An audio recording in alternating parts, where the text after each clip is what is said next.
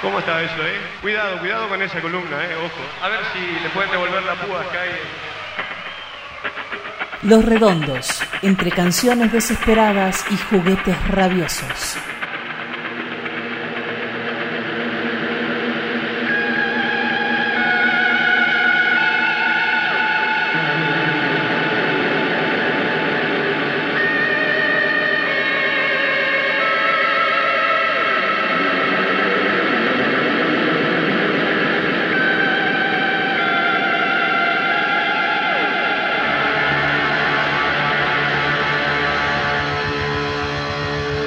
Capítulo 1. Redondos, civilización y barbarie. Claudio, ¿podés subir un poquito monitor? Un poquito, antes que cosa.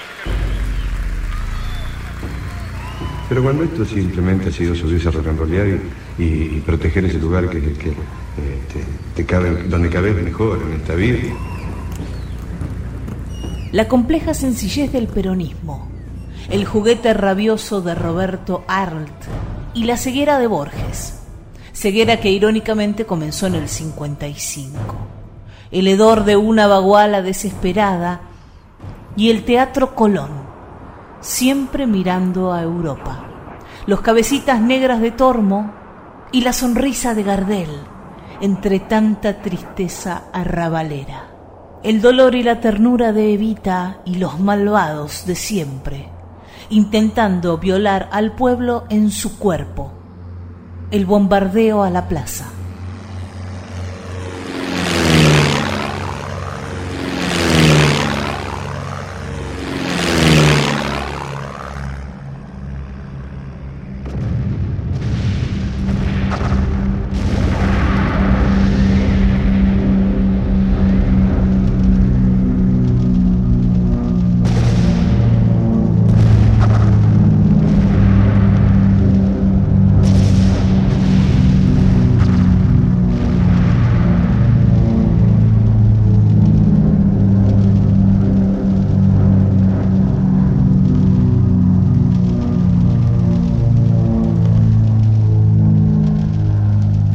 Tenía seis años en el 55. Eh, me fueron a buscar corriendo a la escuela porque nos pasaban los aviones por arriba. Los fusilados de José León Suárez, el agujero en la media de Tuñón, el guiso de la resistencia, el incendio del teatro abierto y las amenazas de bomba donde se presentaba Mercedes Sosa, el mate amargo de Larralde, las canciones del pan duro, el conventillo y las villas, la semicolonia económica y cultural y sus cigüeñas que nos traen de París, la dictadura genocida y las y los desaparecidos, y la guerra, a la que los siniestros cobardes empujaron a nuestros pibes, el fervor de la barriada, la hiperinflación, el neoliberalismo, la desocupación, todo ese rompecabezas social engendró un grupo de artistas que eligió construir templos en la herida, memorias en forma de canciones.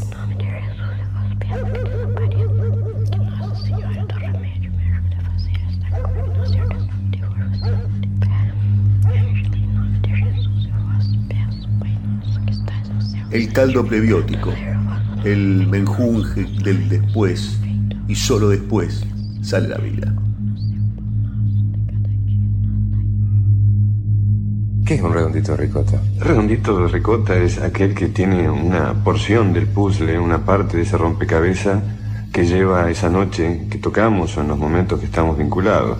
Porque fuera de eso, eh, de ese, de ese vínculo del cual uno no debiera hablar mucho y encima porque no, no, no se puede describir este, con, con facilidad, este, entre el pibe que está en la primera fila y el carroza que está bebiendo allá en el fondo de la barra. Yo no sé si hay muchos puntos en común o si los hay, están este, metidos en esa gran batidora de matices ¿no? que tiene la cultura rock que ha hecho que perdiera esa, esa polenta que tenía, los pequeños matices. Pero evidentemente este, tienen una parte de ese rompecabezas que se arma y bueno, aquel que pone una, una de esas piezas este, es un redondito de ricota, que propicia que eso suceda.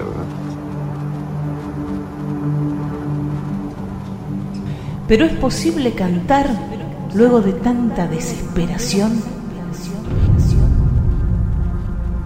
Yo entendí entonces que esta vida era la única que había, que en un momento Carlito ya no iba a estar más. Y esas experiencias me ayudaron a apostar distinto, a vivir apasionadamente, a, conmoverme, a, creer que hay que hacerse cargo del dolor de los demás, como, como puedas, ¿eh? Como de tu valentía, como de tu culo, pero hacerlo. Fuimos bastante heroicos en aquella época, también algo crédulos, claro.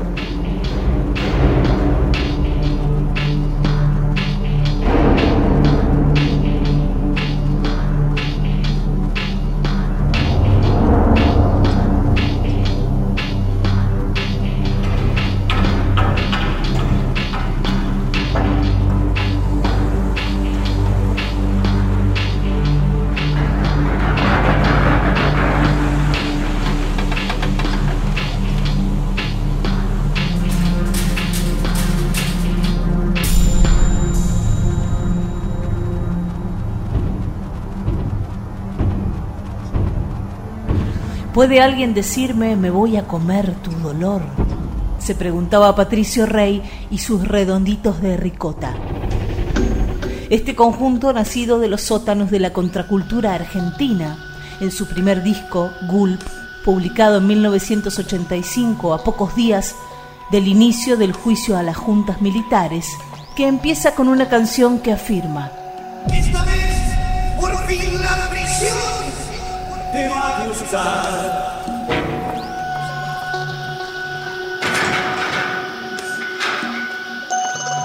Yo si hay una cosa que me doldría mucho es enterarme que los redonditos mantuvieron entretenida a la gente durante los últimos 12 años. Es decir, yo creo que mantener entretenida es casi, eh, en, términos así de sistema, es casi este, tenerla distraída. Mientras una serie de golosos que siempre están en, el poder este, te meten las manos este, en, los lugares más más, más íntimo.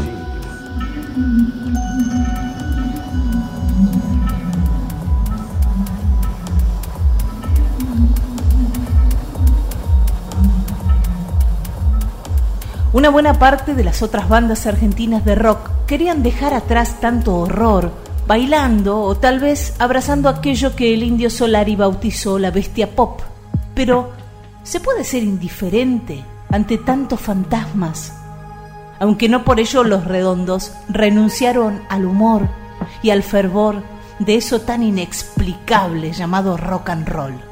Curiosamente, un ritmo estadounidense, una cultura yankee, sirvió como otra herramienta de conciencia y resistencia nacional. La cultura del rock derivó naturalmente hacia una postura más política.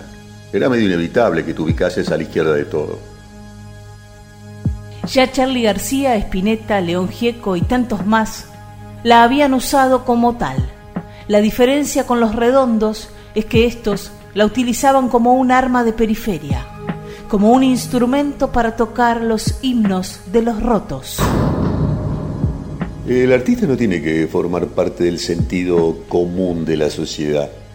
Debe cruzar la frontera para traer de regreso una novedad al superorganismo el artista es la, piel sensible de la sociedad, el sitio donde se verifican los cambios por primera vez. El cantante en general creo que es el que tiene este, el nexo poético, así, a las palabras, aquello que es un poco más de que, la pura forma que es la música. Y debe verla la gente. Yo creo eso y me gusta estar bien ahí adelante y, estar con la gente. Y sobre todo porque pasa todo lo contrario, es decir, no es que sale uno a detonar nada, sino que en general, yo lo que siento en el escenario redondo es que uno está permitido, ¿no? Que lo que le están diciendo, mira, no jodas mucho, no nos arruines la noche y ya está. Están al taco allá antes que nosotros subamos al escenario, están, están bien están muy bien para pasar una noche divertida. Hay cosas argentinas muy difíciles de explicar a un extranjero. Una es el peronismo, otra la verdadera dimensión que Maradona tiene en nuestro país y posiblemente otra sea los redondos, aunque las cosas complejas de explicar para los de afuera suelen ser los tesoros de los de adentro aquellos que nos expresan los espejos auténticos y salvajes.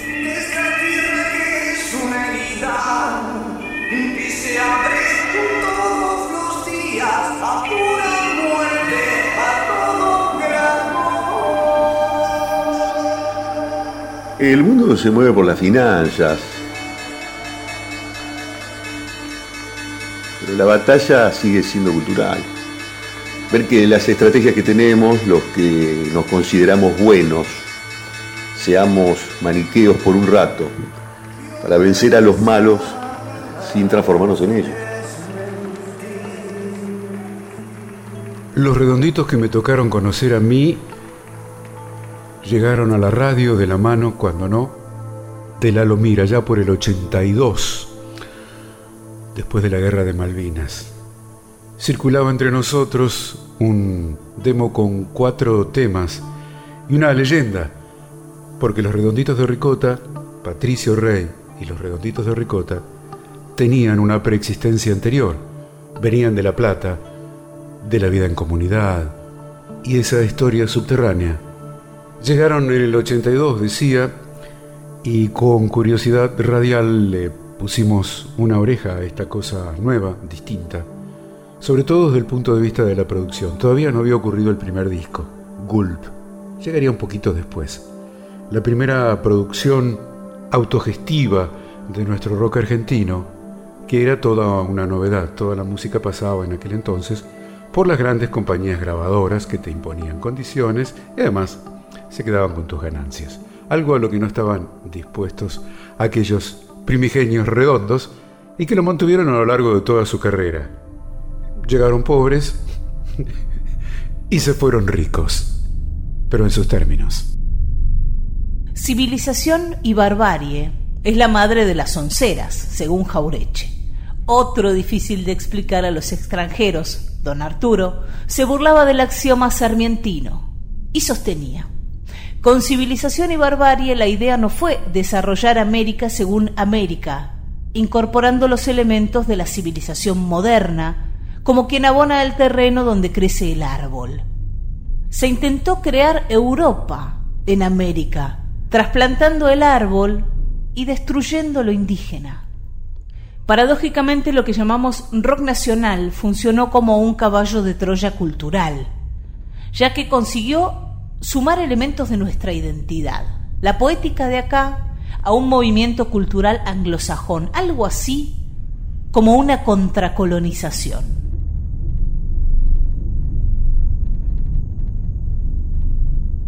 La nuestra es una música transcultural, lo que se supone ciertas dificultades. El, el castellano es un idioma jodido, es jodido para el rock. Del mismo modo en que debe ser jodido eh, cantar tango en polaco. Ya no sería tango estrictamente, sino una, una recreación del tango que harían los polacos. Bueno, nosotros hacemos lo mismo, pero con el rock. La historia del rock es eso, es decir, comienza de la primera fractura donde todavía los jóvenes creían en los años 50 que el papel picado era posible, que la tecnología iba a solucionar todo, hasta que ven la primera fractura que es de tipo ética en sus padres. Sí, tenemos tres coches, está todo bien, pero papá y mamá no son felices. Y después empieza de ahí la desconfianza de que el papel picado no va a alcanzar para tapar toda esta mierda.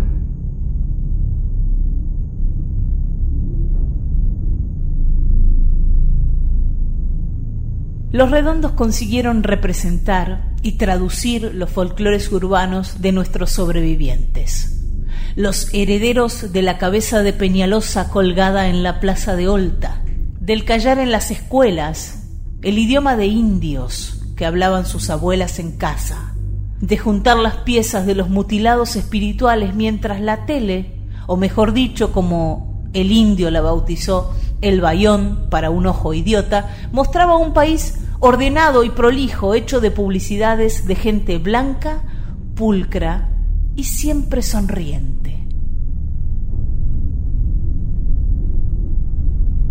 Yo propicio una, una nueva cultura, es decir, a mí me parece que lo que hace falta es eso. Pero yo todo en tren de adivinar y proyectar la necesidad de uno para ser corregida casualmente. El superorganismo tiene, hablábamos al principio de esto, tiene planes que no dependen de la voluntad de uno, ¿no? Y que, que exista la televisión. Yo tengo una visión, eh, no, no, no, no muy a favor de, la televisión y, en general de la superestructura.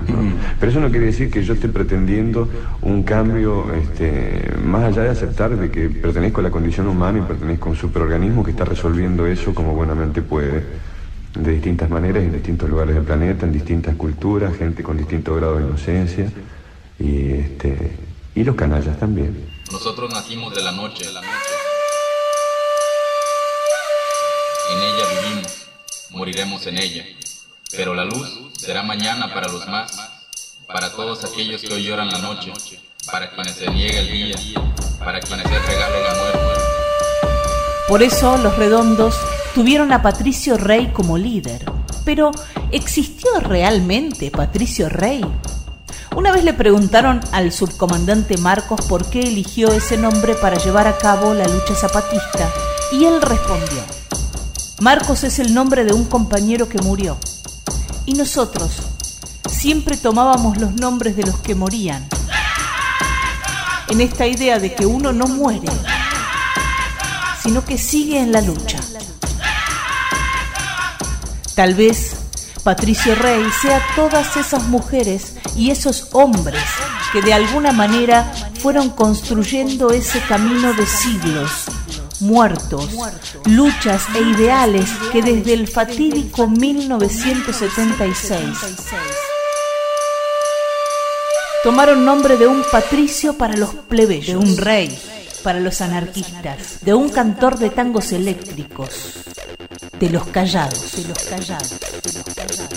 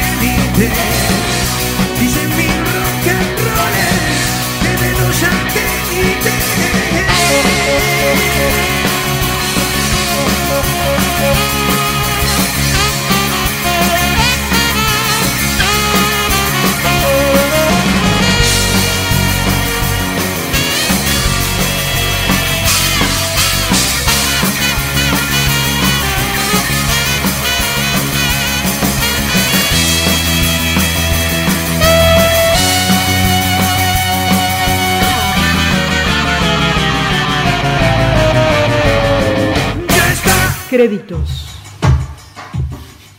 Locución Mariana Fossati. Actor Cristian Sabas. Intervención artística Cristian Brennan. Contenidos web Marisa Ruibal. Guión Pedro Patzer. Producción especial Nacional Doc.